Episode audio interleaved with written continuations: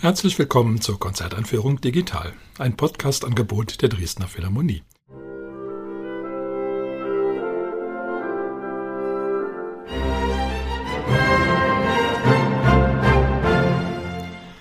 Mein Name ist Albert Breyer, ich bin Komponist und möchte Sie in das Konzert am 12. Juni einführen. Auf dem Programm stehen das Violinkonzert in D-Moll von Robert Schumann und die vierte Sinfonie in E-Moll von Johannes Brahms. Das Orchester spielt unter der Leitung von Louis Longry. Solist ist der französische Geiger Renaud Capuçon. Die Geschichte des einzigen Violinkonzerts von Robert Schumann ist derartig seltsam und fast absurd, dass man das Gefühl hat, nun hier ist einer der Fälle, wo ein Stück fast durch seine eigene Geschichte in den Schatten gestellt worden ist.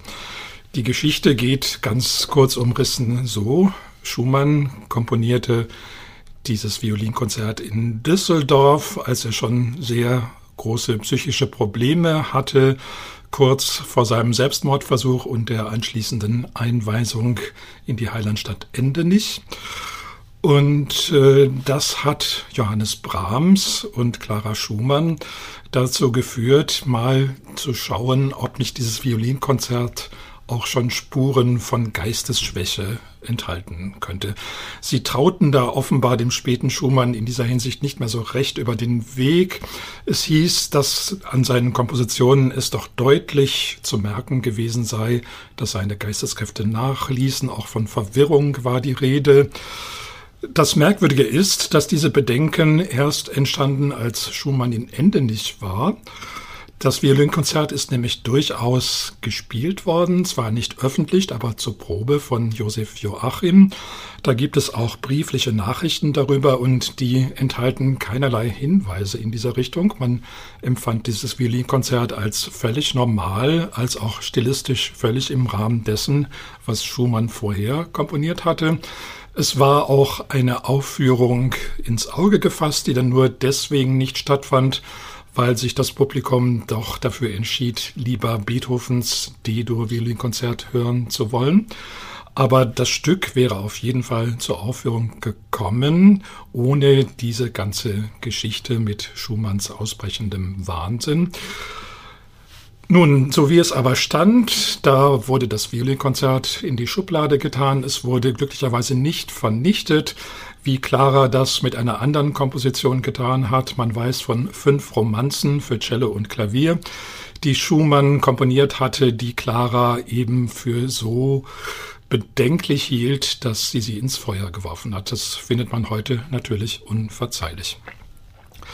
Das Violinkonzert, das schlummerte dann wirklich bis 1937. Das muss man sich mal vorstellen. Es ist 1853 komponiert und lange Zeit wussten zwar einige Leute davon, dass es das gab, aber es kam nie dazu, dass man da mal näher nachschaute und näher nachfragte. Dann gibt es noch eine sehr merkwürdige Geschichte, die sich damit verbindet, nämlich angeblich soll bei einer spiritistischen Sitzung in London der Geist Schumanns erschienen sein und von sich gegeben haben, es gebe da doch dieses Violinkonzert, was man bitte schön mal aufführen solle. Das ist alles höchst nebulös und seltsam. Es spricht einiges dafür, dass bei dieser Sitzung eben jemand anwesend war, der wusste, dass es das Stück gab und ein Interesse daran hatte, es eben auch aufzuführen. Wie dem auch sei, 1937 war es dann soweit. Das Stück wurde endlich gespielt und damit hat es dann allerdings wiederum eine andere merkwürdige, in diesem Falle sehr, sehr böse politische Bewandtnis gehabt.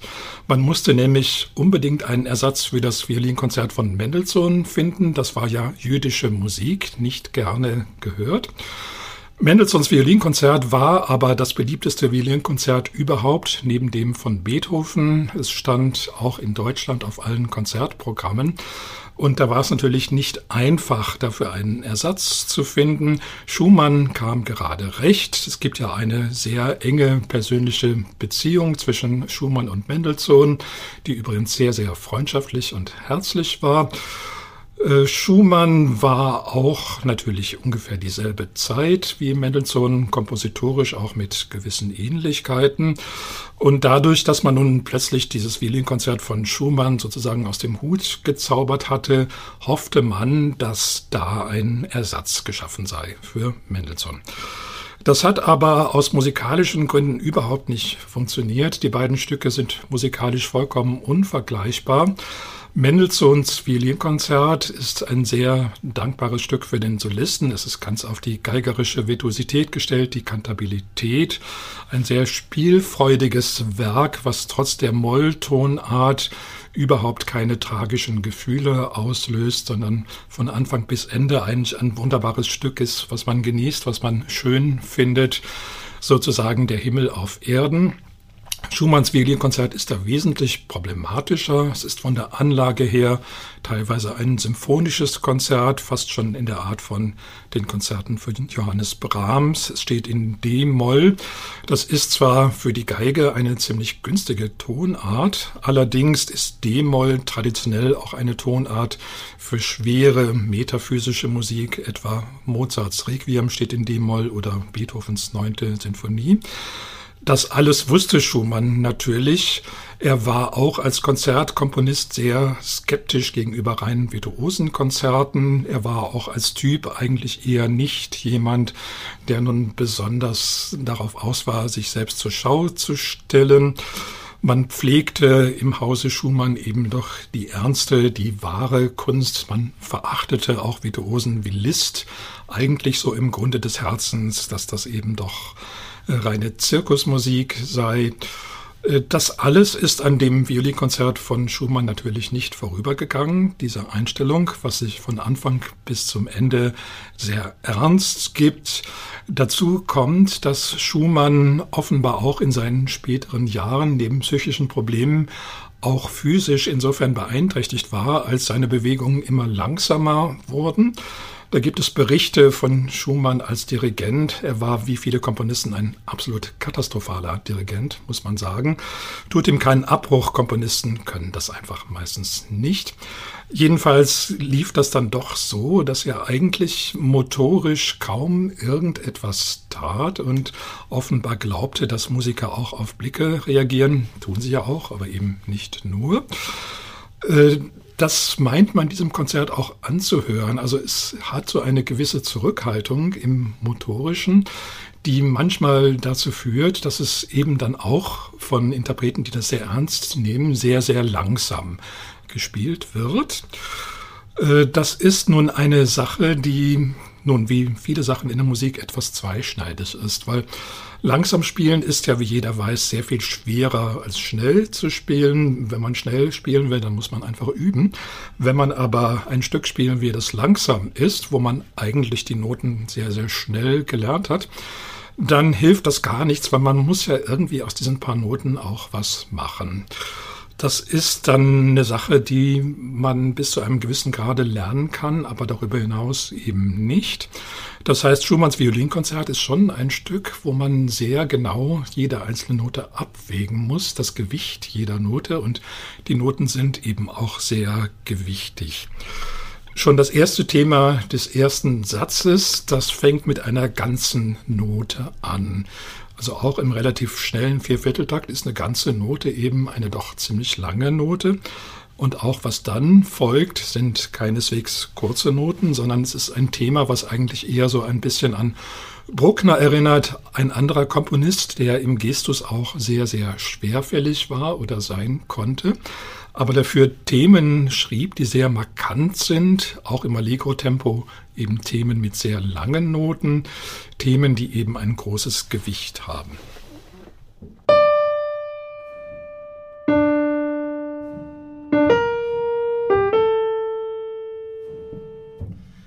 Das ist der Anfang von Schumanns Konzert und da merkt man gleich, das ist eine sehr, sehr gewichtige Aussage, nur weiß man eben noch nicht so recht, warum ausgerechnet ein Konzert so anfangen sollte. Man könnte sich ohne weiteres vorstellen, dass es auch der Anfang einer Symphonie wäre. Aber wie gesagt, es gibt diese Gattung sinfonisches Konzert, später dann von Brahms gepflegt, auch von anderen. Und dazu scheint dieses Konzert eindeutig zu rechnen.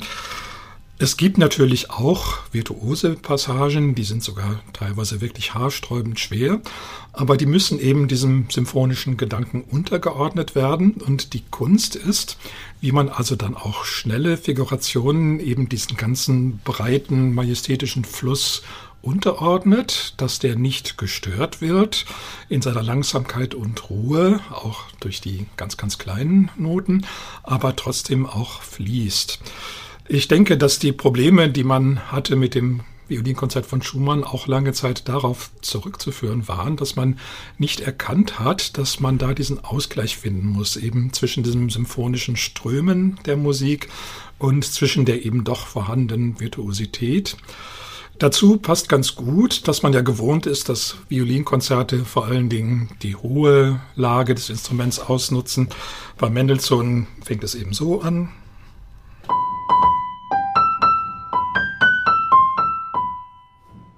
Eine wunderschöne hohe Geigenlage, wenn man dagegen den Schumann nimmt.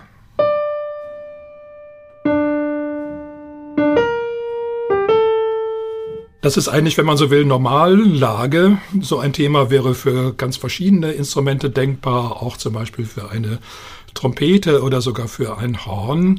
Und daraus ein Geigenthema zu machen, das gelingt eben nur, wenn man entsprechende Figuration dazu setzt. Insgesamt bleibt der Violinsatz bei Schumann aber sehr oft in tiefer Lage, was wiederum auch ein Problem darstellt in der Balance mit dem Orchester. Man muss also vorsichtig sein, dass das Solo nicht ständig überdeckt wird. Dann Kommt dazu, dass Schumann unglücklicherweise Metronomangaben gemacht hat. Unglücklicherweise deswegen, weil die auch sehr, sehr langsam sind und man sich fragt, ob Schumann nicht eventuell ein defektes Metronom gehabt haben könnte. Dieselbe Diskussion gibt es auch bei Beethoven. Guter Rat an alle Komponisten, lieber nur Andante schreiben als genaue Metronomzahlen. Da stimmt immer irgendwas nicht dabei. Besonders betrifft diese etwas schleppende Art den Schlusssatz, der ist eine Polonaise. Nun ist eine Polonaise sowieso kein besonders schneller Tanz. Der schnelle Tanz in Polen ist eben die Mazurka, der langsame die Polonaise, dafür sehr gravitätisch. Und Schumann hat dann auch so einen typischen Polonaisenrhythmus.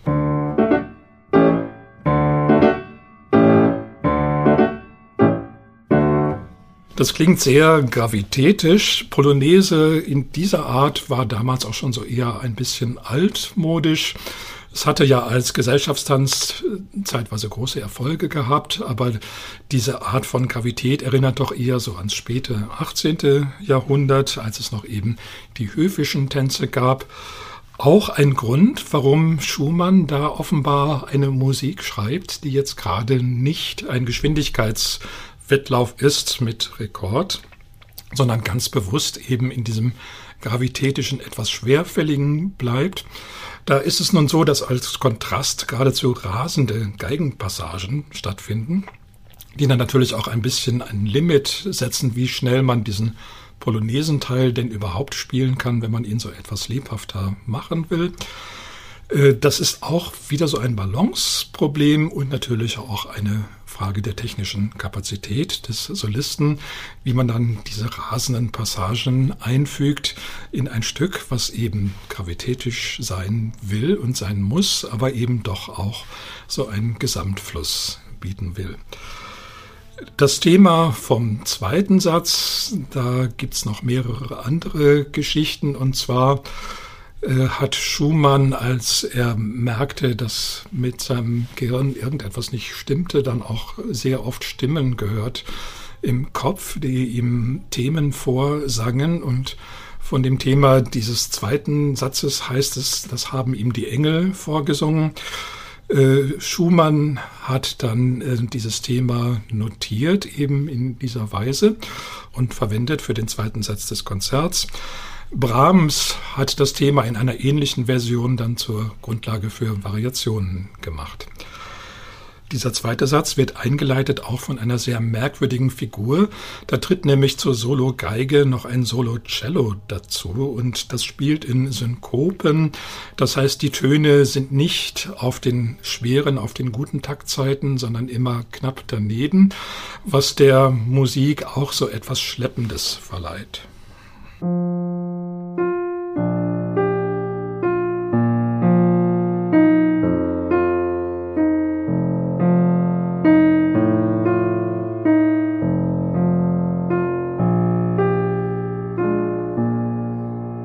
Es ist so, als ob die Musik sich sozusagen mühselig so gegen den Takt äh, vorarbeitet. Das ganze Konzert ist natürlich trotzdem ein meisterhaftes Stück äh, was ich Ihnen jetzt erzählt habe, gehört vielleicht auch mehr so in den Bereich der Psychologie. Andererseits ist fast alle Musik von Schumann irgendwie von Psychologie durchtränkt. Man war einfach damals in der Romantik so, dass man auch gerne so die etwas düstereren Gefühlslagen schätzte. Denken Sie an die Erzählungen von E.T.A. Hoffmann. Und Schumann machte natürlich keine Ausnahme. Selbst der Spiritismus war etwas, dem Schumann nicht abgeneigt war. Da fand im Hause Schumann ab und zu auch mal Tischerücken statt. So eine Atmosphäre des etwas nicht geheuren. Äh, in den letzten Jahren hat man versucht, das Konzert etwas so daraus zu befreien und vielleicht auch da des Guten zu viel getan, indem man erklärt hat, es sei doch eigentlich ein ganz normales Violinkonzert. Nun, wer so denkt, dem möchte ich das nicht nehmen. Ich persönlich finde es auch ganz reizvoll, wenn man eben doch manche Geschichten auch damit verbindet, die nicht so ganz geheuer sind. Es müssen ja nicht gleich Schauergeschichten sein und das Vergnügen an dem Konzert werden sie einem auch sicherlich nicht nehmen. Das zweite Stück ist die vierte Symphonie in E-Moll von Johannes Brahms. Brahms hat schon relativ früh überlegt, ob er seine Komponistenkarriere nicht einfach beenden sollte. Eigentlich wollte er schon nach Abschluss der dritten Symphonie keine Symphonien mehr schreiben. Dann endgültig, als er das zweite Streichquintett schrieb, hat er gesagt, so, das ist jetzt mein letztes Stück, passenderweise sein Opus 111. Nun, das hat aber alles nicht geklappt. Nach der dritten Symphonie gab es noch eine vierte Symphonie. Nach dem Streichquintett gab es noch das Klarinettenquintett und weitere Kammermusikstücke. Und alles in allem muss man wirklich heilfroh sein, dass Brahms bei diesen Entschlüssen nicht geblieben ist. Nämlich sowohl die vierte Symphonie als auch das Klarinettenquintett gehören sicher zu den absoluten Meisterwerken von Brahms. Diese vierte Symphonie, die ist nun keineswegs ein Nachzügler oder sowas in der Art, nämlich in gewisser Weise ein Neuanfang, was doch sehr erstaunlich ist. Man könnte fast sagen, dass Brahms mit der dritten Symphonie so eine Art symbolischen Tod gestorben ist, um dann wieder aufzustehen mit einer ganz neuen Konzeption. Das wurde dann auch durchaus wahrgenommen. Die Wiener, die wunderten sich sehr, was aus ihrem Brahms da geworden war. Im Rest der Welt war man höchst entzückt und höchst begeistert. Brahms hatte immer eine sehr gute Beziehung zu dem Herzogtum Meiningen, einen von diesen ganz, ganz kleinen thüringischen Fürstentümern, von denen es ja offenbar unüberschaubar viele gab. Weimar ist ja nur das berühmteste Beispiel, sehr viele andere. Meiningen war nun wirklich sehr nett und sehr klein, ein bisschen wie bei Jean Paul mit einer auch sehr kleinen, aber offenbar sehr schönen Residenzstadt und vor allen Dingen einem vorzüglichen Orchester. Das war außer aller Proportion gut, dieses Orchester, und galt streckenweise als das beste europäische Orchester überhaupt. Brahms ist da sehr gerne gewesen, weil er sich wohl auch mit dem Herzog gut verstand. Er hat auch Tourneen gemacht, auch mit der vierten Symphonie hat er eine Tournee gemacht durch Deutschland und durch Holland. Der Vorteil war, dass er in Meiningen da ganz ungestört war, vor allen Dingen das Werk proben konnte. Das wird auch sicherlich notwendig gewesen sein, weil die Neuigkeit dieses Stücks, die zeigt sich doch auch im Orchestersatz, in vielen Klangzusammenstellungen, auch in der ganzen Art, wie die Musik sich bewegt. Ich fange gleich mal beim letzten Satz an. Das ist nämlich eine Passacaglia eine sehr alte Form, die sonst in der symphonischen Literatur so gut wie nie vorkommt.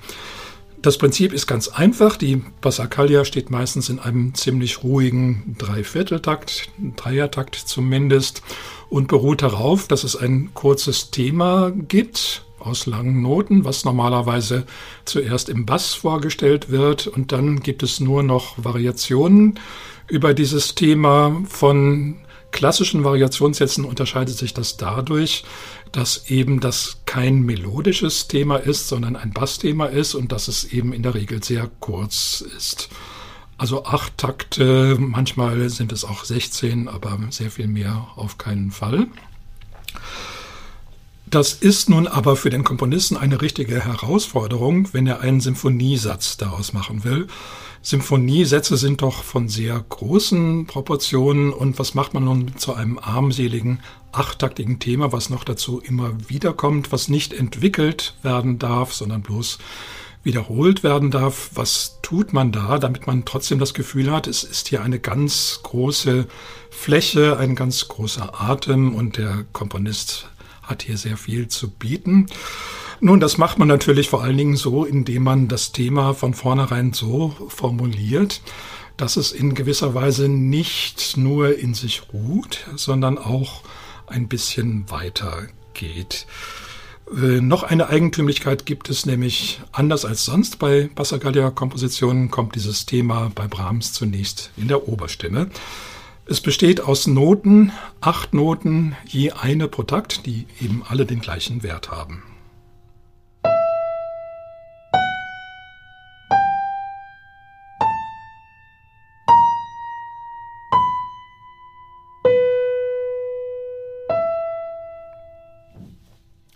Vielleicht haben Sie es schon gehört, da ist eine Note drin, die stört. Eigentlich müsste das Thema in der Grundform so heißen.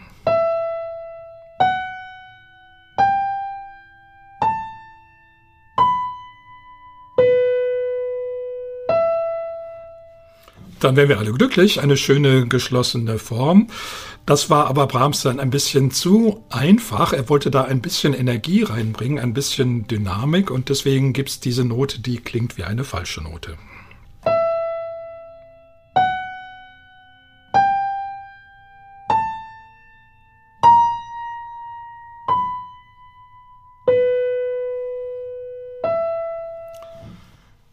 Nun wird diese Melodie, dieses Thema, Melodie ist ja fast zu viel gesagt, eben in der Oberstimme gebracht. Das heißt, darunter gibt es noch auch eine Bassstimme, die damit von der Notenfolge her gar nicht richtig was zu tun hat, sondern vor allen Dingen dazu dient, das Thema eben originell zu harmonisieren auf eine Art, die man gar nicht vermutet.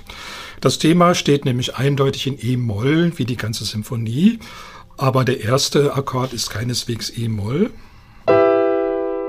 sondern C-Dur. Und auch weiter geht es so, dass kein einziges Mal E-Moll richtig als Schlusstonart verwendet wird.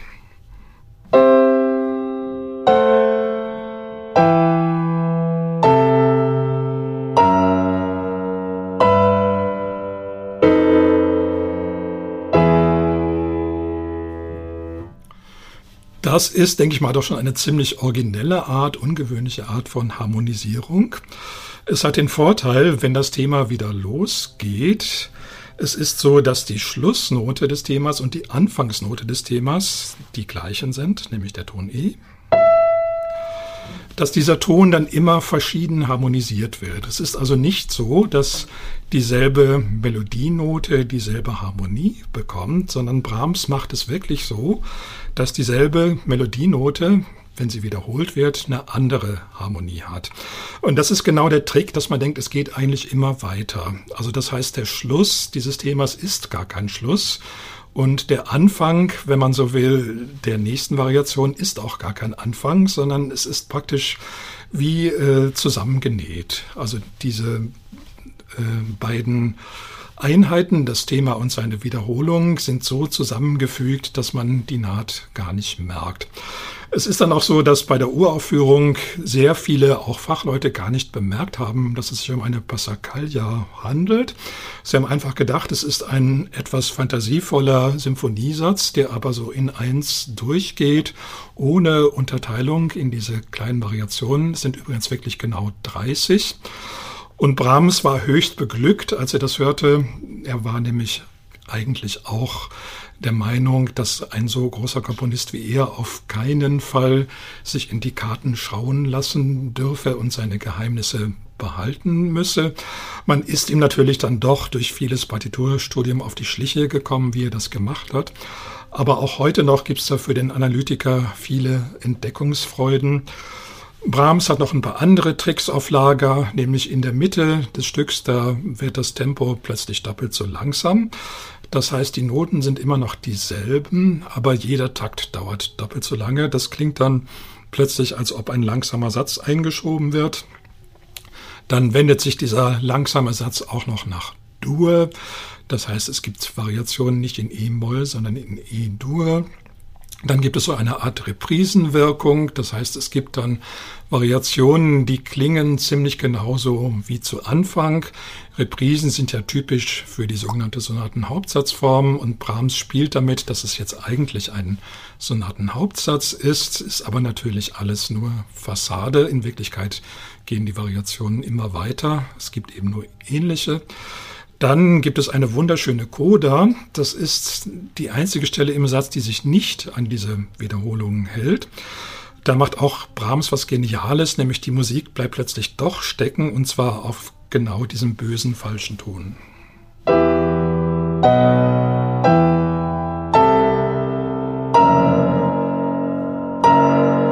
Geht es nicht mehr weiter, dann wird der Ton anders harmonisiert dann muss natürlich auch anders weitergehen. Und das finde ich eigentlich für den aufmerksamen Zuhörer eine ganz wunderbare Sache, dass Brahms damit rechnet, dass man schon gemerkt hat, sozusagen der Witz liegt in diesem falschen Ton. Und ganz kurz vorm Schluss äh, wird man sozusagen dadurch bestätigt, da macht dieser falsche Ton den bisherigen gleichmäßigen Ablauf kaputt aber natürlich nicht endgültig zum Schluss. Dann besinnt sich die Musik dann doch darauf, dass sie schließlich in E-Moll zu stehen hat und hört auch so auf. Es ist eine der wenigen klassisch-romantischen Symphonien in Molltonarten, die auch in Moll aufhören. Seit Beethoven ist es Tradition, dass man Moll-Symphonien in Dur schließt und Brahms ist da wirklich eine große Ausnahme. Die anderen Sätze des Werks, die sind mindestens ebenso bemerkenswert. Eine Sache vielleicht noch. Brahms war ja ein sehr historisch orientierter Komponist. Er kannte also Musik wirklich aus allen Zeitaltern, hatte eine große Partiturensammlung und er kannte eben auch das, was man heute als alte Musik bezeichnet. Damals war es ja noch keineswegs so, dass man die Musik des 15., 16., 17. Jahrhunderts einfach so hören konnte. Das war eine Sache von ganz, ganz speziellen Clubs, von kleinen Zirkeln oder eben von Musikwissenschaftlern. Und selbst die Musikwissenschaftler hatten oft nicht Zugang zu Notenmaterial. Da liest man manchmal Behauptungen, wo man sich heute nur an den Kopf fasst, was für ein Bild diese Leute damals hatten von der alten Musik. Jedenfalls Brahms ließ sich dadurch nicht abschrecken. Er studierte das eifrig, wenn es notwendig war, auch auf eigene Faust. Und was er entdeckte, waren unter anderem die sogenannten Kirchentonarten, die eigentlich schon seit dem 18. Jahrhundert, spätestens eigentlich schon seit dem 17. weitgehend außer Gebrauch waren. Die Kirchentonarten, die waren das Tonartsystem, bevor es unser heutiges Dur-Moll-System gab. Man kennt ja eigentlich dann in späteren Zeiten Stücke entweder nur in Dur oder in Moll. Von den Kirchentonarten gab es vier gebräuchliche Tonarten und von denen hatte es Brahms vor allen Dingen eine angetan, die sogenannte phrygische Tonart. Ich spiele Ihnen jetzt mal eine phrygische Tonleiter vor.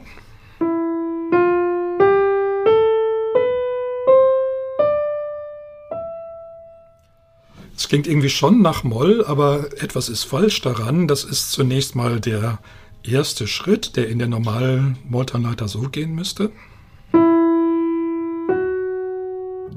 Phrygisch ebenso. kleine Sekunde statt großer Sekunde. Das führt dazu, dass man mit späteren Ohren diese phrygische Tonart als besonders traurig empfunden hat. Die kleine Sekunde ist ja diese Seufzersekunde.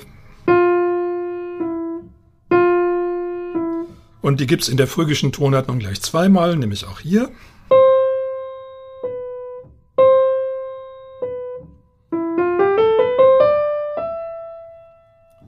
Brahms verwendet diese Tonart im zweiten Satz seiner Symphonie, die ja in E-Moll steht, aber im zweiten Satz eben nicht die ganze Zeit, aber ab und zu mal in Phrygisch. Das geht dann so.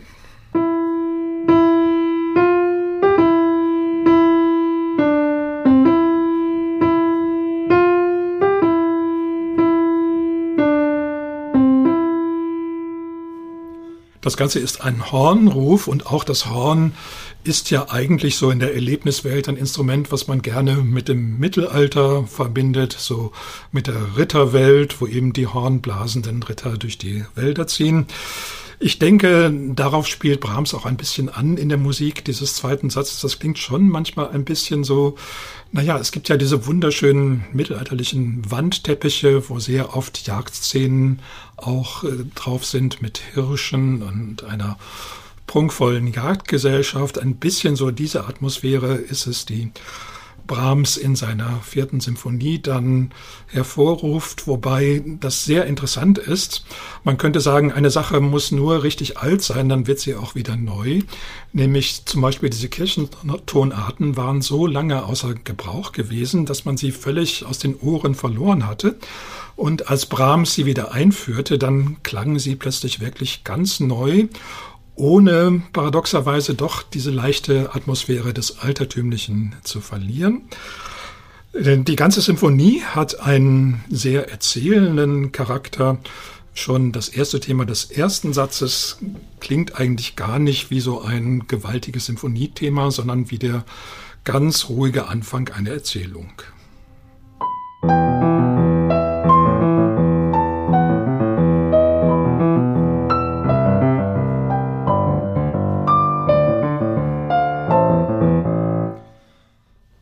Den Wienern kam das sehr merkwürdig vor, als sie das Thema zum ersten Mal hörten. Da, ähm, bitte vergessen Sie das sofort, machten sie eine schreckliche Parodie darauf, äh, nämlich sie unterlegten die Worte, mir fällt schon wieder gar nichts ein. Und sie meinten Brahms, okay, lass es sein, es gibt nichts.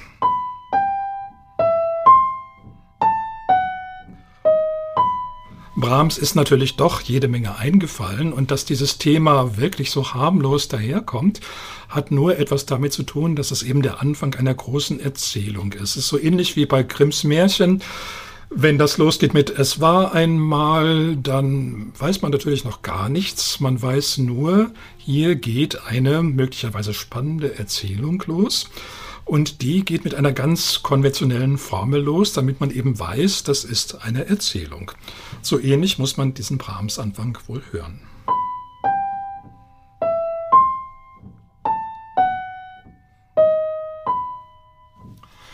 Die Erzählung, die wird dann noch spannend genug. Das kann ich Ihnen jetzt im Einzelnen gar nicht alles so erzählen. Nur eine Sache, die ausnahmsweise für Brahms wirklich mal sehr lustig ist, nämlich diese Symphonie ist die einzige der Symphonien von Brahms, wo Triangel vorkommt.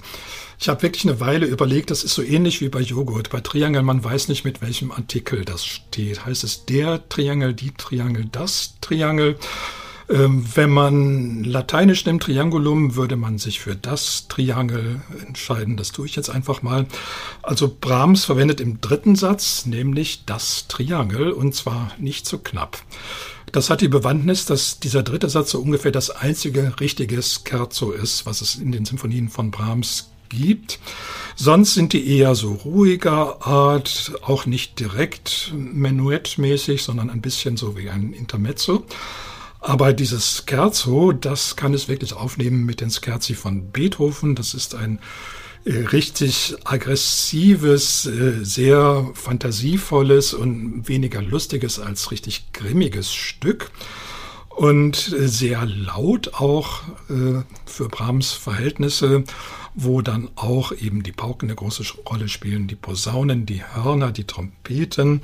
Er gönnt sich sozusagen jetzt einmal im Leben alles das, was er sich zuvor nicht gegönnt hatte und macht eine Musik, die wirklich in die Vollen geht, auch sehr mitreißend ist. Und um das Ganze zu akzentuieren, da gibt es eben diese Triangelstellen.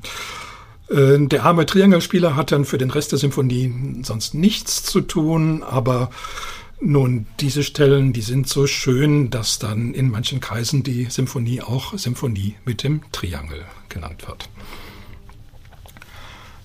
Zum Abschluss noch einmal der Hinweis auf das Konzert.